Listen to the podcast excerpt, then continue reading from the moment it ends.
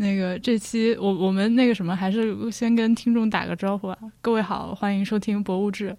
我们这期节目呢是应该我估计没有什么正能量啊，所以你可以根据自己现在的这个心情来选择要不要收听。呃，这期节目呢是我和我的一个朋友王志一，他是一个一会儿让他自己来介绍自己是干嘛的，呃，给大家录一个算是博物志的番外节目吧。大家好，我叫王志一，我其实现在是一个艺术的搬砖工吧。我现在面临了几种就是非常不可思议的情况，所以我既回不了家，我也得躲在一个很神秘的地方。可能比较关键的一个信息点是武汉人。是，他其实是这样，就是我的户籍因为买房子的原因是武汉的户籍，但是其实我的身份证是湖北的身份证。那你自己这个身份认同是是哪里人？你觉得你是哪里人？我是武汉人呀，我在武汉已经十年了。我觉得其实接下来的话，我们都不需要多跟听众介绍了，就是对吧？就是在这样现在这个情况下的一个武汉人，他不管是在武汉里还是在武汉外，可能日子都不太好过。那志一是一个在武汉外面的武汉人，然后他是在封城之前机缘巧合先出来了。嗯，我其实出来是因为学习的原因，就是我参加一个。工作坊，我得去上海当代艺术博物馆。那你是什么时候去的上海？我其实是一月十七号的晚上。对，我因为我一月十八号的课程，一月十八号到一月二十号。一月十七号，那当时你离开武汉的时候，觉得嗯，就是关于疫情这个事情，你是对它是一个什么感受？我如果没记错的话，我应该是一月八号的时候就从厦门回到了武汉。呃，当时我就有朋友就是给我说了这个情况，就是因为他们有些朋友就是在国外，他们看到国外的这个新闻报道。因为我当时在武汉，我当时跟朋友开玩笑说：“我说，应该没有什么事吧？因为确实我也听到了这样的消息。但是呢，武汉的整个情况其实非常正常。”就是包括我一月十七号出来的时候，其实我一个北京的朋友，他也同时问到这个情况。我是拍给他看，因为我很少，其实也很少拍什么地铁上的人或者火车站的人。但是这一次，因为我为了缓解朋友的焦虑，我就拍给他看这个信息。当时一月十七号的时候，包括之前的那几天，其实没有人戴口罩。包括一月十七号，我从呃火车站就是来上海的途中，就是可能我是极少数戴口罩的那个个例吧。而且我这个口罩其实也是也是我一个朋友给我的。我在汉口，就是我一个朋友，他是他是一个咖啡师，然后当时去他的店里喝咖啡，相当于他说他多几个口罩，他送给我，我当时还。推脱了一下，我说不至于吧，但是我后来还是收了，因为朋友说这就是就当新年礼物送给我。我一想礼物不要就搞得有点怎么不近人情了嘛。拿着这个口罩，戴着这个口罩，我当时去了火车站，我印象很深刻，就是火车站其实门口是有那种军用的帐篷的，就是那种迷彩的帐篷，我也拍了照片，也有图片，就是我觉得。应该是当时是有一些征兆的，而且我觉得上面他肯定还是就是得到一些风声跟消息，不然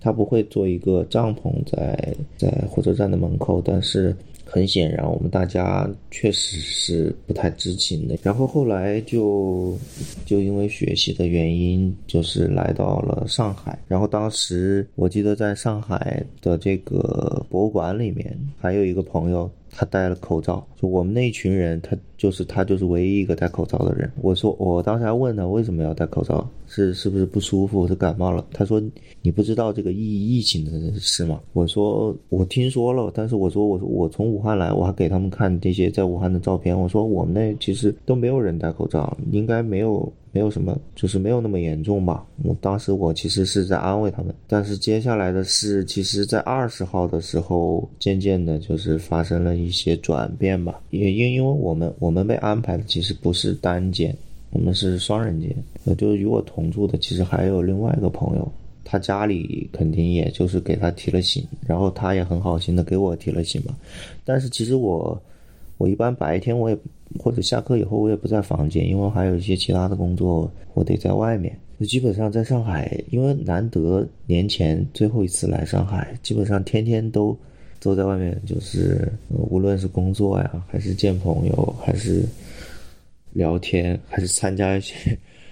那你现在后是不是稍微有点后怕？这个我现在已经后怕过了，其实就是这个剧烈的思想斗争已经在这个黄山的那个时候就已经已经接近尾声了。因为因为在上海，其实当时跟朋友一起还去 club 去去听现场，那起码起码都是不知道几百个人，人挤人的那种状况，就是这些都经历了。其实当时在黄山的时候，思想斗争包括心理压力是比较大的。那其实是那个时候，因为。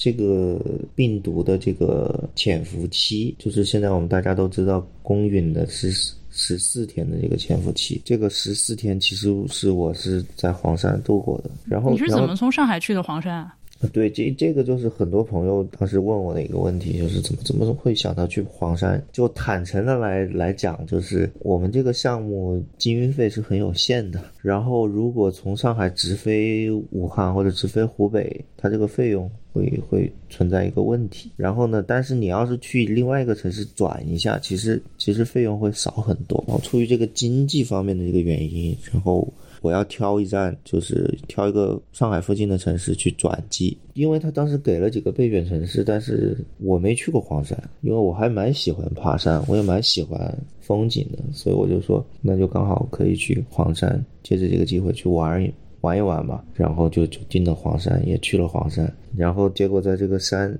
山顶上就知道了这个封城的这个消息，然后当时就跟家里决定，就说就说决定还是不回去。因为其实我觉得很少有人会说就是过年不回家，但是呢，现在确实也有这个情况，就是我现在也不没法判断，就是我我会接下来会发生什么，所以我当时做的一个决定就是，我就决定在待在黄山。虽然黄山我们是人生地不熟吧，第一次去，但是我还是觉得。那既然就待在黄山，待在黄山能待住，其实也也很感谢的。就是当然黄山的风景很好，而且其实年底也没有太多人。他确实看到了一些很难忘的风景。他冬天他的山上的温度是很低的，然后坐那个缆车上去，它的云海是非常奇妙的一个感受，可能是我有生之年很难忘的一次经历。就抛开。这些事不谈，所以对，那你怎么就 住到黄山顶上去了？这也有点厉害。没有，那个刚开始确实是住在黄山顶上，它这个山其实还是比较险峻的，然后去爬山去玩，当时人就已经是极少了。然后我遇到了一个小团队吧，我说你们来黄山干嘛？他们是说他们想拍日出。一般只有想看日出的人才住在山上。我跟他们不太一样，就是我带着很多行李，包括电脑什么。我本来打算寄回家，但是也幸亏没有寄，不然的话，我现在估计得无聊死。没有住几天，黄山的风景区就下达了文件，就是所有的景区都封闭，然后所有的。就是在景区内的这种酒店都，然后后来我就决定的下山。后来我我认识的那个那位朋友，他跟他的家人就是在另外黄山的另外一个景区，它其实是一个古村落，在江边。后来我就去了那个地方，然后的第二天我就接到了这个黄山这边的这个卫生局的电话。很很很迫切的询问，就是第一我在黄山还在黄山吗？第二我在哪儿？第三，就是我现在是住在什么样的一个环境，什么样的地方？当天晚上，他们那边的一个书记就给我送送来了一个一个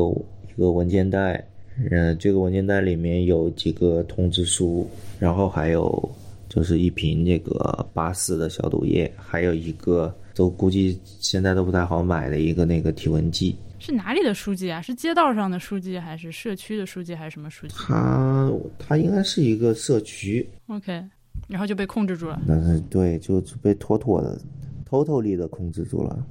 控制的很很死。然后每天那个用我另外一个朋友说，就是像遇到爱情一样遇到了这个书记，然后书记每天会定时的问你，就是你你怎么样，你还好吗？你这个体温能不能报给我？比幺零零八六还还。还体贴的这种这种问候，他们可能也确实因为上面的一些原因，因为当时的舆论的一些原因，他们也很重视，就是这样的一个身份，一直很很很严密的，就是控制住。因为当时我一朋友说，你你其实你要出门，确实你可以出门，但是最开始他们也没有口罩，他们也没给你口罩，你没有口罩，其实你也不敢出门。他这个社区很小，然后呢，我住的地方对面就是门卫。我觉得就是我出去，他他肯定也有人能知道的。最后解除隔离是怎么解除？我看你解除隔离那天好像还有点难联系到书记，是吧？嗯，其实是这样，就是他们那边可能好像有还是有一次病例，我相信也肯定有人能躲在一个地方。就是如果他真的想藏，也确实可以藏一段时间，但是他当然他很难藏到。十四天，如果他真的有症状的话，所以我估计可能，嗯，他们那边还是有一些状况。就像我另外一个朋友开玩笑说，就像要分手了那样，子你怎么找他，他都 他都他都在忙，他都在开会，他一天有开不完的会。其实主要联系他最重要的是是希望他给我开一个健康证明，证明我在黄山隔离了十四天，因为我有了这个健康证明，我才能去别的地方。还有一个就是当时我需要吃的。因为我没有口罩，我我得我得吃饭的话，我我得出门，我得需要买东西。便我就说还是希望书记他能给我送口罩也好，或者能给我一点简单的吃的也好，就是让我去度过接下来的最后这几天。然后后来我也是挺感动的，确实也确实，他他他说他第二天早上送，他也确实第二天早上送了那个东西。啥吃的呀？都是吃的，就是最简单的，就是。拍的嘛，就所见即所得嘛，就是就是泡面跟饼干，也其实也算不错了。其实我没有见到书记，我觉得当时他们肯定也是有点害怕，就这个情况还是有点害怕，因为其实我我只有一天晚上见到他，他也很紧张，然后他说他说他还主动解释，他说我隔离我我间隔你一米之外，不是说我我怕你，但是只是说我去了很多地方，我我怕。我传染你，就是就是他他他是这么说的，但是虽然之后的那几天我再也没有见到过他，他每次都是说这个这个东西我放门口，这个我就有事就先走了。这这样做其实是对的。对对，他当然我也觉得这个有道理，因为就是我希望所有在一线的人一样，无论是医护人员，无论是这些工作的人，不得不在一线的人，他们也能保护好自己，这一点也是很关键的。那你就是，我觉得你的这个故事从一般走向荒谬，就是到从离开黄山开始，因为你下一步不知道去哪儿。对，因为其实其实这个确实是一个很大的问题，因为在黄山的时候，我就一直在想，那接下来去哪儿？我相信每个跟我同样遭遇的人，首先想的是希望希望情况好一点，走走一步看一步。当时也确实只能这样，但是没有想到的是，就是越走越糟。情况已经现在已经发生到就是草木皆兵的这样的一个一个感觉，然后我只能想，那除了家乡，我还有哪些城市可能朋友稍微多一点，能帮得上忙或者能有照应的地方，我可能会去这样的地方，而且可能它的医疗啊，它的种种，它的供应都会好一点嘛。所以离黄山比较近的，其实最首先考虑的是杭州，但是杭州。当时已经戒严了，其实我在杭州是有能有办法，就是找到住的地方，嗯，也有朋友去，就是能能帮得上忙吧。但是他戒严了以后，那就这个事就变得挺麻烦的，我只能找再找另外一个地方。后来就想，那就去上海，因为我在上海待过两年，相应的稍微熟悉一点点嘛，所以我就想着，那既然这样的话，那那我就来到上海。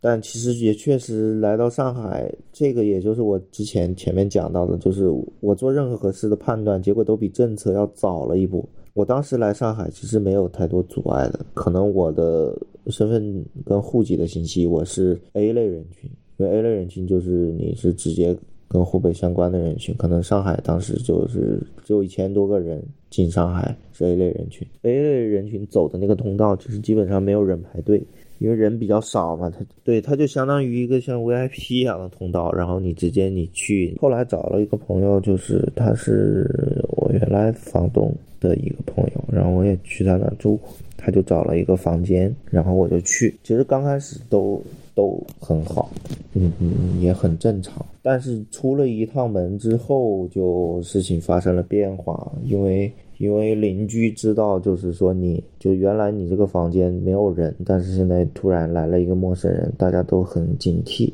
然后接下来的事就是呃逐步的升级。他把那个呃当时房东在楼下的一个那个。放钥匙一个密码盒给拆掉了，嗯，在没有告知他情况下拆掉了。然后最崩溃的一次就是那个晚上的时候，他们我发现他们小区八点多钟就有一上了一把锁，而且而且这个锁是我也不知情，也没有任何人告诉我，也没有我肯定也没有钥匙。嗯，是你是当时是出去出去买点第二天早饭，然后回来发现门就锁了。对我其实不仅仅一方面是早饭，一方面也是吃的东西。因为我我现在所住的所有的这个房间，它它肯定是会产生费用的嘛。而且这个费用倒不是最主要的一个问题，但现在主要是就是说邻里关系的这个问题，其实是一直以来是最大的问题。因为我有黄山那边给我开具的这个有效证明，我进了这个社区，我也给他们社区医院。包括他们这个这个管理处都备了案，所以呢，就是在政策上他是他是赶不了你的。但是呢，他确实，如果邻里知道了你这样的情况，他们确实会用一些其他的办法去，相当于警惕或者相当于给你一些其他的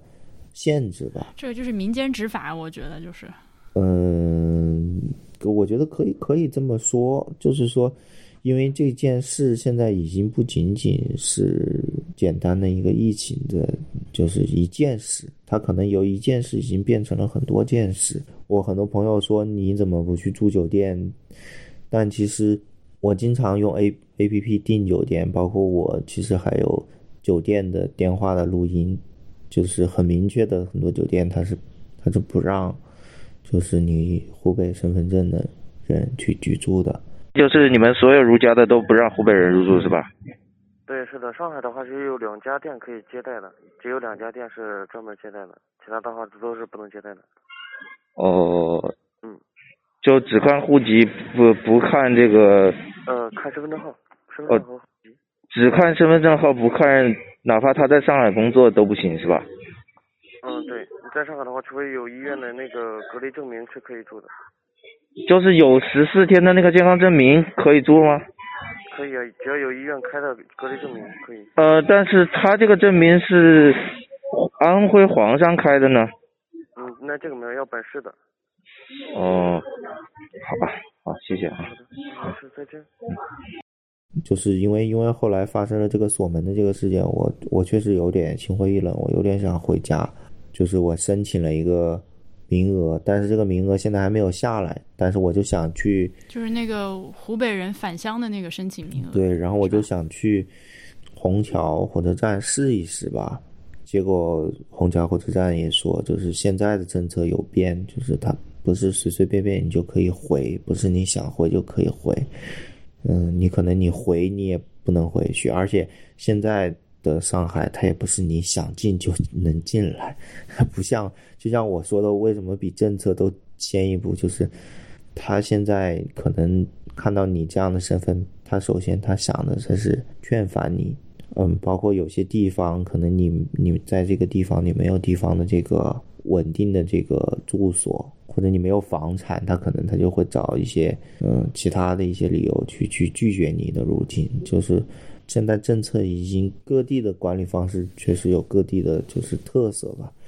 这也就是这个小区的居委会。你怎么说话这么客气？这根本就是在胡来。我觉得现在对我这个不是我说的，这个其实是这个居委会给我的这个官方的这个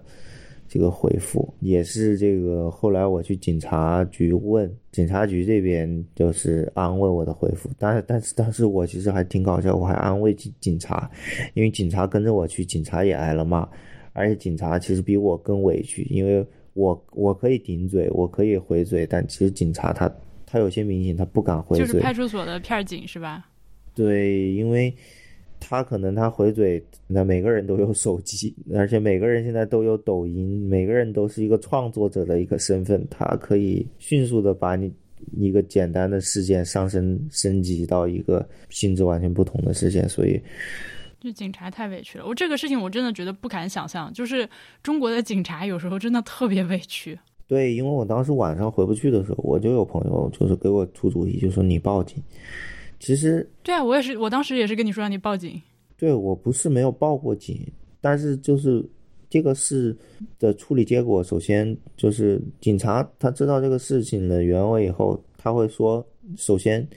你确实你的身份是湖北，虽然你没有回去，但是很多人他没有，他不是公安机关，他没法查到你的这个这个往来的证明，包括他们门口的那个所谓的那个物业的那个保安。他们是只认证，他们他们没有证明，就是说你，你说你你没有回过湖北，你就一定没有。那公安局可以，那派出所可以给你开一个证明啊。对，派出所现在就是说，嗯，现在就是这个事儿闹过了以后，相当于原来的居民只是认为你是一个返乡的一个异乡人，但是这个异乡人他其实包含的面是很广的。但是你现在突然闹了这个事以后，你变成了一个，你是一个。湖北人，然后你还是武汉的户籍，那这个事就是就有点像网上那些段子说的一样，就是就是第一就是可能你你在上海的小区，你在哪个其他城市的小区，地上看到一张一张武汉的票，然后所有社区的人就开始发动，就开始找这个主人是谁，他在哪儿，包括那个还有一些。我觉得更残酷，让我看到我自己觉得更心酸的一些事情，就是很多医医护人员或者很多为这个医院做基建的这种工人，他可能他身份证上面都跟湖北没有任何关系，只是因为他开的这个车的车牌，甚至于还不是湖北，他可能他就是温州，他开的温州的车牌，他都在高速上面临这样的一个困境。我觉得这个事情是一个。相当于对人的信念跟信仰的一个很大的一个挑战，因为作为一个个体，他既付出也奉献了自己的一部分，但是他可能他没有想到，就是他他会拥有这些接下来的遭遇，然后再去警察局讨个说法。其实我我的目的也是就是想让房东啊，或者想让想让居民知道，其实不是居委会不让我住，因为我有这个二十几天都不在。湖北都不在武汉的这个证明，时间上的证明，所以他们应该是没有没有理由拒绝我。但是我后来也没有料到的是，其实其实有些事，其实警察他也协调不了这样的事，特别是邻里方面的一些问题。反正我感觉你在外面受那么多罪，我的负能量比你还更更足一点。没有，现在你好像还挺淡定。现在其实你在外面跑，你反而嗯会轻松很多，但是你。你你天天在网上看这些被过滤掉的新闻，其实你的负能量是是最多的。那你家人现在也都是除了你之外都在武汉呗？不在不在，就是你家人在湖北哪儿啊？在宜昌啊，但是在这个疫情的防治上，那我作为一个在武汉有武汉居住史、有武汉旅行史的这样的一个个体而言，那我就是最好就是不回家。宜昌现在情况还好是吧？对，这个也就是我其实问家人问不出来什么情况，我家人永远告诉你很好，不用担心。我其实知道很多武汉的情况，因为我我确实我在武汉待了十年，呃，很多朋友在武汉，他们告诉我的反馈是其实是不是很好的，因为他们会谈到很多很真实的事，就像今天我转的一个网上的一个像新闻的一个帖子。是讲的一个医院的一个一个做副食的一个大叔，可能去世了。嗯，林军，我也看到那个了。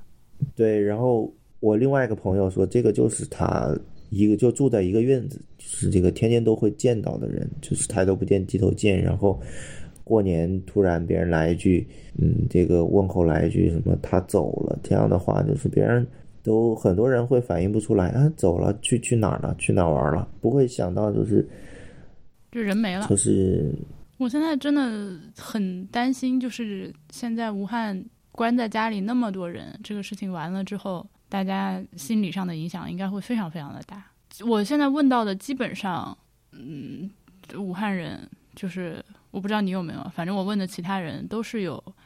有亲戚、朋友、同学有感染的，就是没有人身边是零就是零感染那样的情况。这个是当然，因为我昨天其实还跟一个就是在武汉，就是一直在疫区最中心的核群的位置的朋友，就是通话了。我出武汉之前，我跟另外的一个朋友就是一块儿吃饭，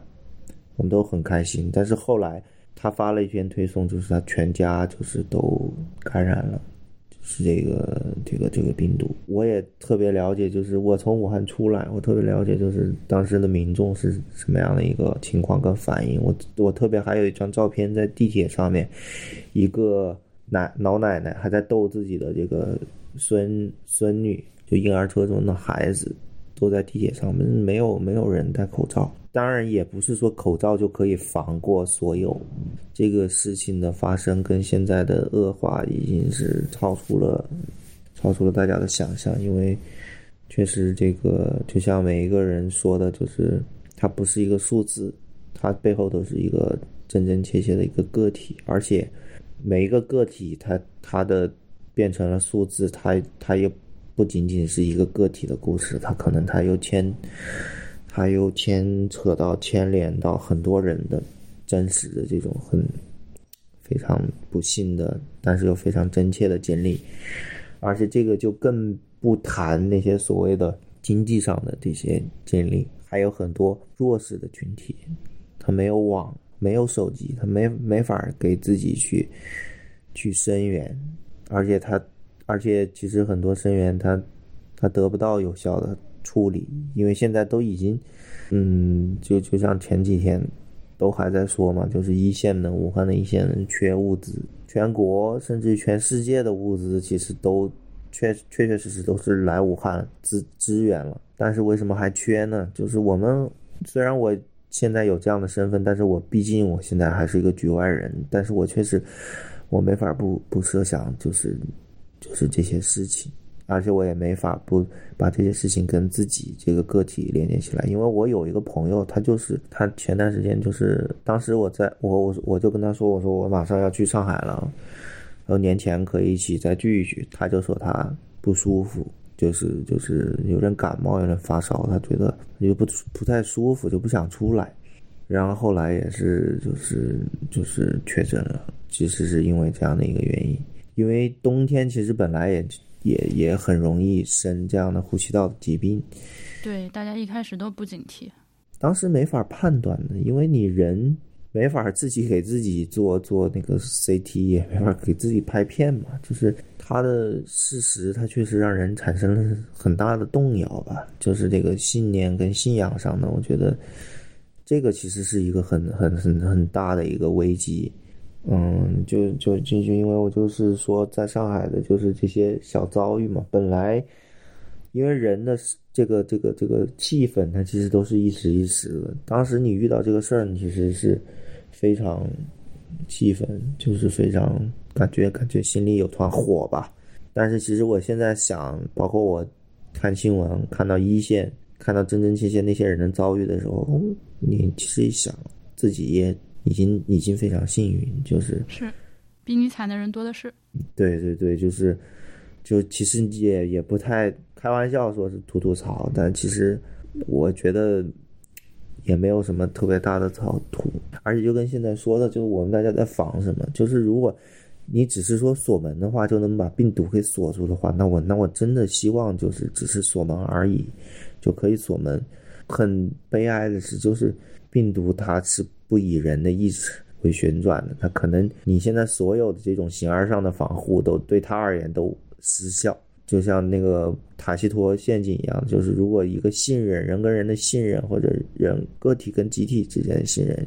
又产生了危机，那接下来这个缝补，你让一个人相信一个人是就是需要需要信任，需要需要花很多代价去做到的事，但是一个人不相信一件事，他可能就是一瞬间。如果你再想重新去有人的信念或者人的人的信仰，其实又是一个很漫长、要付出极大代价的一件事。因为其实我的家乡现在就在面临这样的分崩离析的这样的一个。你知道吗？就是我前几天看到有人已经在做那个呃统计人民名单的这件事情了，但好像每次自从汶川汶川地震之后，就是艾薇薇干的那个事情之后，好像每次有这种事情都会有。艺术界的人出来做这个事情，把官方承认的和官方不承认的，因为这个就在这次疫情中去世的人，把他们人名都给写下来。因为你知道，好像是财新还是第一财经，我忘了。我反正把这个文章，我们两个人提到所有文章和图片什么，我都会放到那个网页上，大家可以看。就他就是有篇文章说，很多人其实是根本没有确诊就去世了，那他就没有被计入到这个官方的数字里面。尤其是艺术界的人，这个时候反应会比较快嘛，就出来说这个事情要做，就需要把这些人的人名都记下来，不能说最后全部都沦成沦为一个数字。但这个事情也不知道能不能搞起来，因为就是我估计也是那种就是刚发到网上不到一个小时就会被和谐的那种活动。但是这个就涉及另外一个问题，这个就是说现在很多就是说嘛，现在有一种修辞叫做由于众所周知的原因。包括这个，因为这些事，就是也有很多段子。包括说李医生，他他是因为他是一个眼科医生嘛，就当时说他就是因为他他确实是个伟大的眼科医生，他因为他他他让很多人看见了。我觉得这些是一一种预言跟预体式的。我我一直很喜欢预言，去喜欢神话。我觉得不仅仅只是限于艺术，其实很多行业，别的行业，它其实。他们对这样的事绝对都会有自己的看法。很重要的一个部分就是你给身边的这些东西有一个留存跟一个念想，包括跟这些东西建立一个联系吧。对我有我有朋友在在做这个事，就是你也邀请你参与嘛，就是这个这个家的宠物。但是也确实，我的那个朋友问我说。宠物怎么办的时候，我其实也是很惭愧。那我问他，我说，人都解决不了，都保不住，你觉得他们会被怎么办？就是其实是，这是一个很悲哀的回答，但是也确实是一个很真实的回答。因为你人都在隔离的，在重症的地方，对吧？你物资都进不来。对，实际上是已经发生了这种因为家人被隔离，孩子被饿死的这种事情。孩子都能被饿死，你就别说猫猫狗狗了。我我觉得可以，我觉得接下来可以说说你 下一步的打算。现在这个地方是因为朋友收留你嘛，暂时还没有人来找你麻烦，就也不也不确定能不能一直住下去。其实这个地方其实现在也不是朋友收留我，就是我是有还是付钱的，因为他是民宿的一个老板，他只是说这个民宿它它位置比较特别。它周围没有什么邻居，就是它它它是一个确实是个比较特别的地方，是那种独栋的是吗？呃，对，对对，嗯，也确实比较适合你一个人在这里面待着。我觉得接下来的打算，本来其实来上海是我是有展览的，而且这个展览是绝对是会做的。现在就只是说往这走一步看一步，嗯，然后现在呢，我就是因为我回不去其他地方。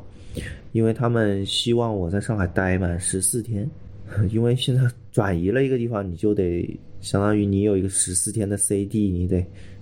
你得重启，所以所以我可能我得在上海待十四天，然后才能决定下一步是什么情况，因为下一步情况完全又取决于现在整个大环境是这样的一个情况，也不知道十四天之后武汉能不能进去，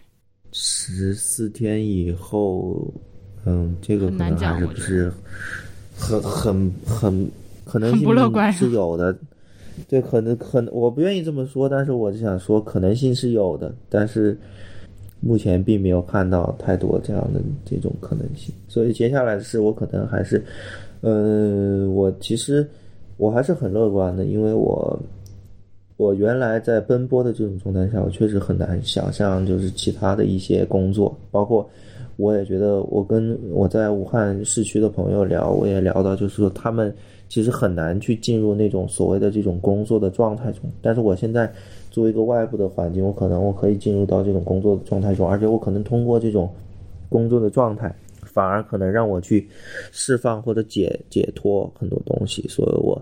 我定了一些材料，可能我从明天开始我就开始做一点我自己的工作的推推进吧。那你今年在上海的展览原定是要在哪儿办？什么时候办？呃，原定本来三月就要在那个寄存处，就乌鲁木齐中路的一个小空间。唉，就是相当于展览现在中途中也发生了很多事，特别我在黄山，我也收集了很多不一样的素材，就是让我觉得。既难忘又又又很开心的是吧？可能这些事是我觉得在痛苦之余的一些小小的慰藉吧。那大家如果想要看到你的作品的话，可以上哪看？大家如果想看到我的作品的话，其实那个嗯，马上就有一些画廊的官网才会有我的作品，这是一方面。然后还有一个，但是现在还没有做好。还有一个就是，其实，在网上在微信中搜我的名字，就就其实可以搜到我很多做的事情，因为我我没有艺名嘛，虽然我这个名字很像艺名，对，就是是实名制的，就是嗯。然后最近还新开了一个 Instagram，对吧？Instagram 可以大家也可以去观察一下，我觉得还挺好玩的，叫就王志一 Art，这就是全拼后面加了一个 Art。对 他其实主要都是你你比较了解，都是发的一些生活上的一些一些碎片吧。但就很好玩，因为我前两天不是跟那个无业游民播客的两个妹子，我们三个人在一起已经录了一期这个话题的播客嘛，但是是发在无业游民的，不是发在博物志的。然后录完了之后，就是那天晚上你不是门被锁了嘛，然后我我就跟他们俩提到这件事情，然后我就把你的 Instagram 发给他们俩看。然后就是因为其中有个妹子也是湖北人，她就说我就特别湖北，特别注重吃，还说就是半夜看到你发的那个炸火腿肠，觉得非常想吃火腿肠。莫名其妙的陌生人给你的火腿肠点了个赞。你对锁你门的邻居现在是个什么心情？我其实对锁我门的邻居，我那天晚上其实最开始觉得是很愤怒的，这个是肯定。他知道我在外面，然后他也有回复，但是呢，不不不想给我开门，而且我其实忘不了那个口罩之上他那个眼神，就是他他只问了一个问题，他说：“那你那你是外地人？”我心想，这当然我是外地人，我在上海也没有房，就是我的我确实是很愤怒的，但我现在我也很释很释然，因为我。我确实释然了，这个不是假的释然，因为昨天其实无论是他，无论是邻居，就是无论是警察，就是这几方面的博弈，包括我也看到了，就是说一个个体，他他怎么去说，就是他家里上有老下有小，就种种这样的情况，很难说他在这件事上就是就一定就错了。但是我会去想，就是设想，因为因为现在有很多人就是把这个情绪放大，甚至于还有人做比较，就是就是包括邻国对我们的态度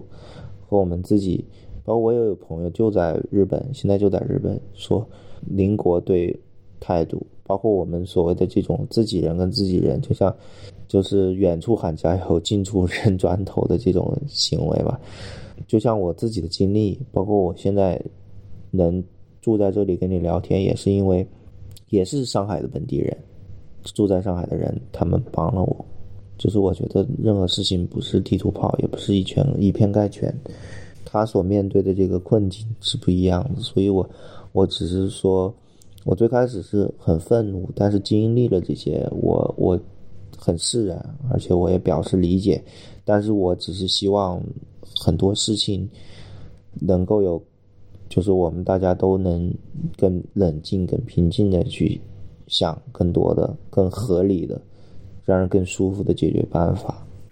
那你这次事情完了之后，你有没有考虑过，就是家里要囤点什么紧急物资啊之类的东西？啊，那那是肯定的。这个这个口罩确实还是这个有些时候，呃，甚至于不是口罩，其实其实我在，因为我们是做创作的嘛，我们画画画画丙烯画喷漆，其实颜料是有毒的。那特特别越鲜亮的颜料，越毒性越强的。我其实是有防防毒面罩的。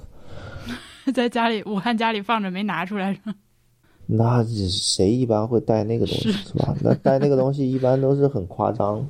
嗯，就是就是包括嗯这些东西确实就是给给我们提醒，就像每个家里都需要，每个工作室都需要一个医药箱一样，就是因为你不知道接下来会发生什么，但是呢，你同时也不要完全被这种未知的这种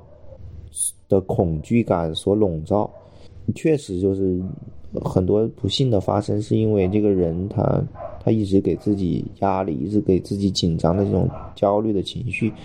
我同样觉得，就是那既然这样，就像我的 Instagram 上面发的一样，就是那就珍惜每一天吧。我没我没有想到你能给我这个这个这个博物志能给我收一个正能量的尾，因为我们一向是非常负能量的一个博客。哦哦哦，呃，但是是这样，就是我我我是觉得就是说，因为不到这个东西倒不是说完全正点能量，我我我可以很丧的说，就是我把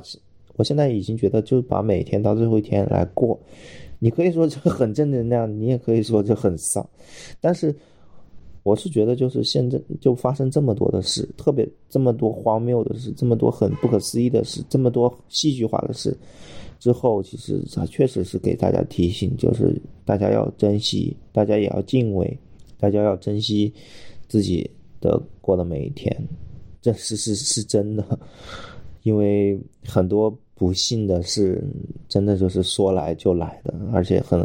很残酷的一瞬间呢，它夺去了你这个。生存的所有的希望，还不是这种慢慢慢慢的摧毁你，那就是一瞬间，你完全来不及反应。那我们就就就就录到这儿。现在就是希望这事儿赶紧完，大家都能各回各家。我觉得这个可能接下来发生的事更精彩吧。嗯，保持这个期待。嗯嗯，好的吧。好的好的，先这样。也谢谢婉莹，嗯也。也谢谢博物志树洞，这博物志大树洞。今天是，那我挂了啊。好的，回见。我没有怪你，也没有说这是你的责任，我也在想办法。对，那你自己想呀。哎，全部都找过了，现在没有人可以躲在上海。我从黄山进来，我们每一个人需要第一测体温，第二填那个入上海的证明。如果我们有任何问题，我们进都进不来上海。你你看到了，其实其实我自己也有自己的防护，但是你有房子，你为什么不知道你自己房子去了？我说我有我自己的防护，不是有自己的房子。我确实，不是上海本地人。就是这样子的。他如果要是说人现在就是说规定民宿是不能营业的，他如果真不在这住，就是属于违法。如果是规律。也能营业，他住在这是就是就是就是嗯没办法的，他就是可以住在这里。但是现在是现在是就是说，民宿是民宿是没有人管的地带，所以说我们居民是提出这种疑义的。我们有你也能够理解。我我理解，而且我也给今天早上来的居委会的人，我提供了我在黄山的隔隔离证明。就是。那你跟我们说。哎，就反正啊，是这样。你黄山隔离证明，呃，又不说明你到上海来的隔离证明的了。你现在在这里隔离，对不啦？